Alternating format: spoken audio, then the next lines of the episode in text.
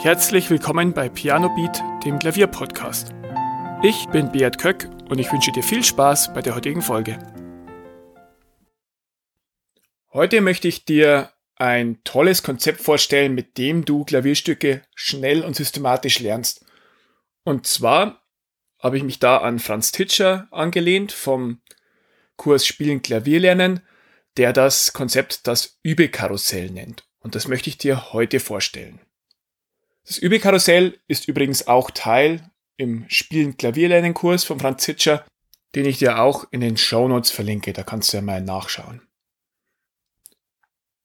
Das Übekarussell ähm, heißt deswegen Karussell, weil du ein, die bestimmte Vorgehensweise, die ich dir jetzt noch erkläre, immer wieder anwendest, Abschnitt für Abschnitt und da sozusagen Karussell fahrst und dich durch das Stück arbeitest indem du dich wirklich nur auf einen Abschnitt und einen Aspekt konzentrierst, lernst du diese wirklich intensiv und dann ähm, widmest du dich dem nächsten Abschnitt.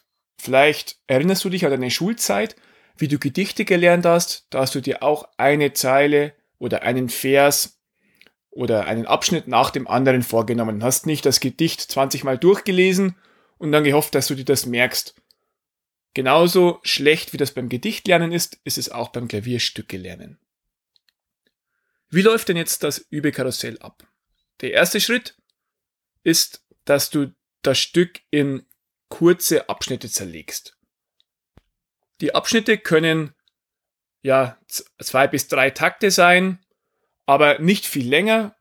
Greif dir wirklich Phrasen raus, die musikalisch auch sinnvoll sind. Und dann ähm, ja, markierst du das vielleicht in deinen Noten, machst du einen Strich rein und dann übst du den Abschnitt einfach tausendmal, bis du ihn kannst. Nein, nicht ganz. Es geht wirklich nicht um trockene Wiederholungen, sondern um ein systematisches und effektives Einüben. Du fangst also an, ähm, den Abschnitt auch zu verstehen.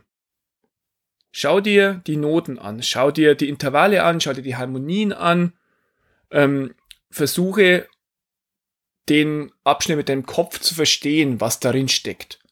Wenn du deinen Kopf auch noch mitnimmst und nicht nur deine Hände, deine Mechanik, dann wirst du das deutlich schneller lernen, als wenn du einfach nur mechanisch drauf losübst.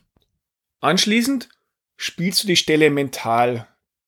Du versuchst dir vorzustellen, wie du die Stelle spielst und visualisierst das so weit, bis du das dann irgendwann mit geschlossenen Augen spielen kannst. Ja, und da bist du schon relativ weit, wenn du das kannst, weil dann hast du diese Stelle auch wirklich mental auswendig gelernt.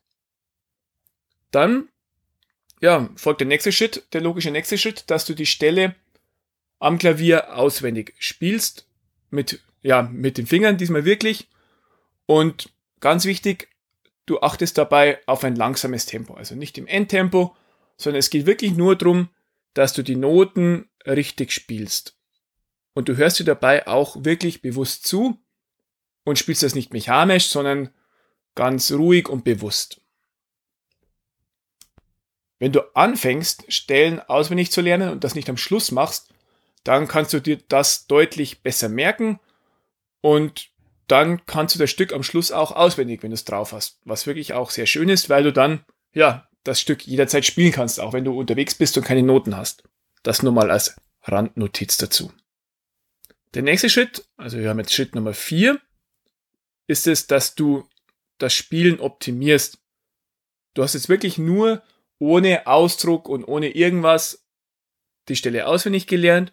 Und jetzt geht es darum, dass du ja das polierst und die Spielbewegung optimierst und ähm, ja die Technik optimierst, dass du geschmeidig und geläufig spielst, dass du deine Hände entspannst, dass du deine Handgelenke geschmeidig hältst, dass du wirklich ähm, versuchst, das technisch möglichst sauber zu spielen und das auch nochmal optimierst. Dass du versuchst, ja, wie musst du deine Finger halten, deine Hände halten, dass das wirklich sauber und ausdrucksstark klingt. Der nächste Schritt bis hin zur Perfektion dieser Stelle ist, dass du dir Übevarianten überlegst.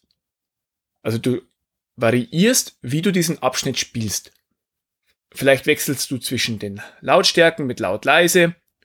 Du spielst staccato, du spielst extrem gebunden, extrem legato. du betonst verschiedene Töne ähm, oder du spielst deutlich schneller oder deutlich langsamer. mit diesen Varianten ähm, wird es zum einen interessanter für dich zum Üben, du bringst Abwechslung rein und du lernst die Stelle auch schneller. Wenn du das variierst, dann kannst du es in der Originalversion deutlich besser spielen. Das wirst du merken, wenn du dann wieder zur Originalversion zurückkommst, wie dich dieses Herumprobieren weiterbringt. Der nächste Schritt ist blind spielen.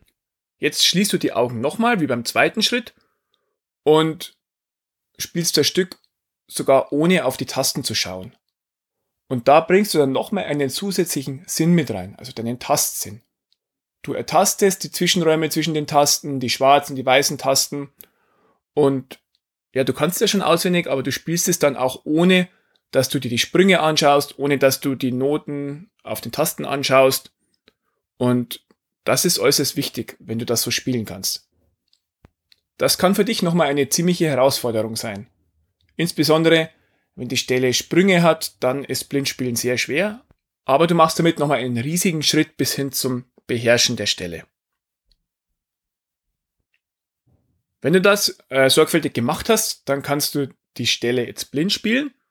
Der nächste Schritt ist, dass du ähm, ja sowieso nicht mehr auf die Tasten schauen musst, dass du dann auf die Noten schaust der Stelle. Das mag jetzt sich für dich wie ein Rückschritt anhören, aber das geht darum, dass du auch ähm, die Notenschrift dir verinnerlichst, parallel mitschaust, wie das aussieht und gleichzeitig überprüfst du auch nochmal, ob du alles richtig gelernt hast, ob die Töne richtig sind, ob die Lautstärke richtig ist, ähm, ob du es richtig gebunden hast und bringst dann wirklich auch nochmal die visuelle Ebene mit rein. Wie ich ja schon erwähnt habe, je mehr Sinne du mit reinbringst, desto intensiver lernst du und desto besser merkst du dir das auch. Der letzte Schritt im Übekarussell ist, dass du diesen Abschnitt musikalisch gestaltest und versuchst, ihn wirklich wunderschön zu spielen, ähm, dir auch überlegst, wie du diese Stelle interpretieren möchtest, wie möchtest du sie zum Ausdruck bringen, wie betonst du das, also da nochmal wirklich ähm, an der Endabstimmung feilst. Und wenn du das an den einzelnen Abschnitten machst und nicht erst ganz zum Schluss, wenn du alles zusammensetzt, dann ähm, ja, schleifen sich keine falschen Sachen ein. Also wenn du sagst, ja, daran kümmere ich mich, wenn ich fertig bin, dann besteht die Gefahr, dass sich schon falsche Betonungen und falsche Ausdrucksweisen eingeschliffen haben und du die gar nicht mehr so leicht rausbekommst. Also kümmere dich wirklich auch bei den einzelnen Abschnitten darum, die zu gestalten. Dieser achte Schritt ist der letzte Schritt, den du beim Übekarussell anwendest, wenn du dir eine Stelle vornimmst. Ja, und wenn du damit durch bist, dann kannst du wirklich behaupten, dass du die Stelle beherrschst. Vielleicht hört sich das für dich sehr aufwendig an, wenn du sagst, ja, ähm, ich kann doch einfach eine Stelle ein paar Mal spielen, dann kann ich sie. Aber vertrau mir, dieser Aufwand, der zahlt sich aus am Schluss. Denn gerade wenn es darum geht, ob du ein Stück kannst oder ob du ein Stück wirklich beherrschst, da liegen Welten dazwischen. Und wenn du wirklich von Anfang an Stellen sorgfältig einübst, dann ähm, kannst du sie wirklich auch musikalisch spielen und dann merkst du dir die Sachen auch viel länger. Also wenn du einfach nur ähm, Stücke dreimal vom Blatt spielst, bis du sie ja, einigermaßen kannst, dann wirst du dir die nie so gut merken können und nie so gut behalten können, wie wenn du sie nach einem Konzept wie diesen einübst. Und vielleicht probierst du das Übekarussell auch mal aus. Zum Nachlesen der einzelnen Schritte habe ich dir ein PDF verlinkt, in dem das nochmal beschrieben ist und wo du dich dann wirklich entlang hangeln kannst und ein Stück damit wirklich systematisch einüben kannst. Wichtig ist, das Ganze ist natürlich auch keine Religion.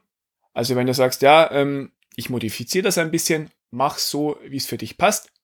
Aber widerstehe der Gefahr, dass du dir sagst, ja, Schritt 2, 3 und 8, die brauche ich nicht. Ähm, ich mache es mir wieder einfacher und schneller versuche wirklich, dass du da systematisch vorgehst und dich an so Leitfaden orientierst. Das hilft dir wirklich weiter, glaub's mir. Ich habe lang auch gedacht, ich kann auf sowas verzichten, aber ähm, ich will das wirklich auch nicht mehr missen und lerne dadurch Stücke viel schneller und effizienter auch unterm Strich. Selbst wenn es am Anfang mehr Arbeit ist, am Schluss habe ich insgesamt weniger Arbeit. Ich freue mich, dass du heute wieder zugehört hast und hoffe, du bist nächste Woche auch wieder am Start. Vielen Dank, dass du zugehört hast. Weitere Informationen zum Podcast findest du in den Show Notes und auf pianobeat.de.